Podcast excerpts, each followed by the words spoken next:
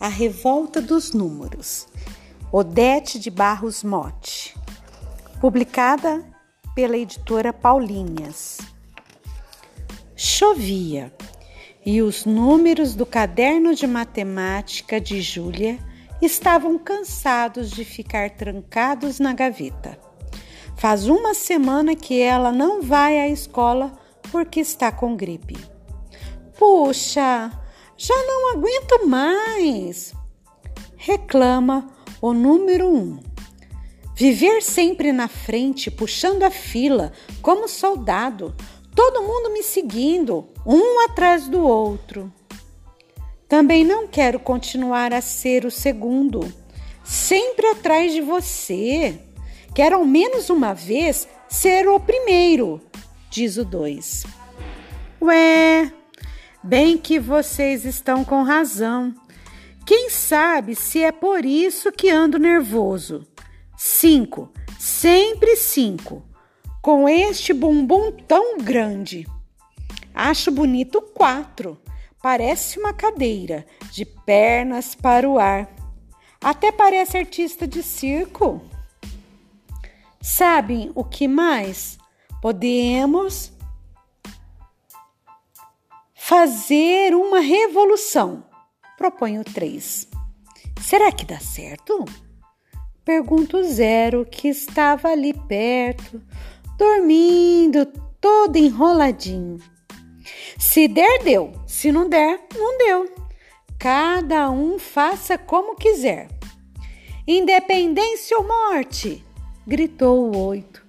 Tão gordinho, sempre espremido entre o sete e a carona do nove. Mas ia falando outra vez o zero. Psiu, você aí, fique quietinho, tá? Nem número é? agora querendo dar ordens. Quero ver o zero ficar bravo. É dizer que ele não é um número e o um tem muita implicância com ele. Está bem, nada de brigas, cada um que faça como achar melhor.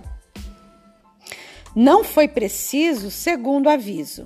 Cada número saiu do seu lugar e foi conversar com os outros companheiros que viviam distantes.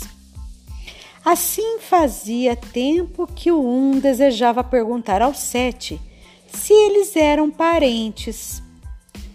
Nós somos meio parecidos, só que você tem um nariz mais comprido que o meu. É mesmo, eu já havia notado isso mas a gente mal tem tempo para conversar, é só trabalhar. O nove brincou com o seis. Como vai você, meu gêmeo de perna para cima? Oi! Então você não sabe que eu sou de circo? A brincadeira estava tão animada e gostosa que não notaram as horas passarem. Como a tarde estivesse bonita, quente, Júlia, bem melhor, levantou-se e foi fazer as lições. Esqueci de contar que Júlia tem oito anos e está na segunda série. Pegou o caderno de matemática, sentou-se à mesa e começou a ler o primeiro problema. Um menino foi ao pomar e colheu 24 laranjas. Deu oito para a vizinha e cinco para um colega. Quantas sobraram para ele? Se ele colheu 24 laranjas, aqui estão elas, bem redondinhas. E pegando o lápis, fez 24 bolinhas. Até desenhou folhinhas em cada uma para mostrar que eram laranjas. Duas dúzias também são 24. E se cada dúzia tem 12 unidades, 24 igual 2 vezes 12. Isso mesmo. Bem, das 24 tenho que tirar 8, as da vizinha, e mais 5, as do colega. Quantas de mais e de menos? Foi bem neste momento Quando ia fazer as contas, que um gritou: Oi, colegas! Está na hora da independência. Nada de ordem. Cada um faz o que a Cuca mandar, tá? Combinado! Passa para cá. Júlia, sem saber de nada, ajeitou os números como deviam ficar na conta. 24 menos 13.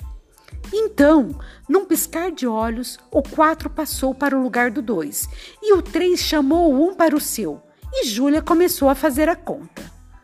42 menos 31. Ué, os números não são estes. São 24 laranjas. E escrevi 42? Estou com a cuca atrapalhada. Assim fico mal em matemática. Apaga os números e torna a escrever. E, em lugar de 24 menos 13, saiu 34 menos 21. Pôs a mão na testa. Como a mãe faz para verificar se tem febre? Eu acho, eu acho que estou com febrão. Mãe, mãe, berrou ela. Que é, filhinha? Você se levantou? Está melhor? Eu acho que eu estou com febre. Não, não está, diz a mãe. O que você está sentindo? Dói alguma coisa? Não, não, mamãe, não dói nada. E por que você acha que está com febre? Sabe, mamãe, não consigo resolver este problema. Você quer que eu ajude? Obrigada, mamãe. Sei resolver sozinha é só uma conta de mais e uma de menos. Então, onde a dificuldade? Olha aqui. Está aqui o erro. Duas dúzias são 42, 31. Eu sei, mãe, que são 24 laranjas, mas acho que estou com febre. Faço a conta e os números saem errados. Dona Fúvia olha a menina. Quem sabe se ela está mesmo com febre? Vamos fazer juntas. Escreva os números 2 e 4. Toma o lápis da menina e escreve os números 2 e 4. Mas o que lê no papel? 4 e 2. Larga o lápis assustada. Ué, mamãe, você já, já errou também? O que está acontecendo? pensa Dona Fúvia. Será que eu também estou com febre? Uma febre nova que faz ler e escrever errados os números? Torna a experimentar. 24 menos 13 e o que sai? 32 menos 41.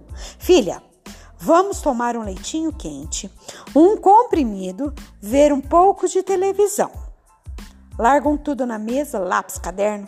A chuva passara. Um sol bonito aparecera. O bem te vi cantou. Puxa, disse o dois, espreguiçando. Estou cansado de correr de lá para cá. Eu já estou enjoado da brincadeira. Vou para o meu lugar na frente. Fila, pessoal, a brincadeira acabou, pelo menos para mim. Mais tarde, Júlia e Dona Fúvia tentaram resolver outra vez o problema. Já haviam dado umas voltas no jardim, colhendo flores. Agora estou com a cabeça fresca, mamãe. Vamos ver se acerto. Escreveu 24 menos 13. Mamãe, está dando certo! Que bom! A febre passou. É, pensou a mãe. Deve ter sido uma crise de alguma febre desconhecida. No dia seguinte, Júlia foi à escola. Levou o caderno de matemática. Ganhou nota 10, ou 1 na frente e o zero atrás. Como é mesmo o número 10? Tudo, desde este dia, ocorreu bem. Mas vocês podem imaginar se a revolta dos números continuasse como a gente ia se arranjar?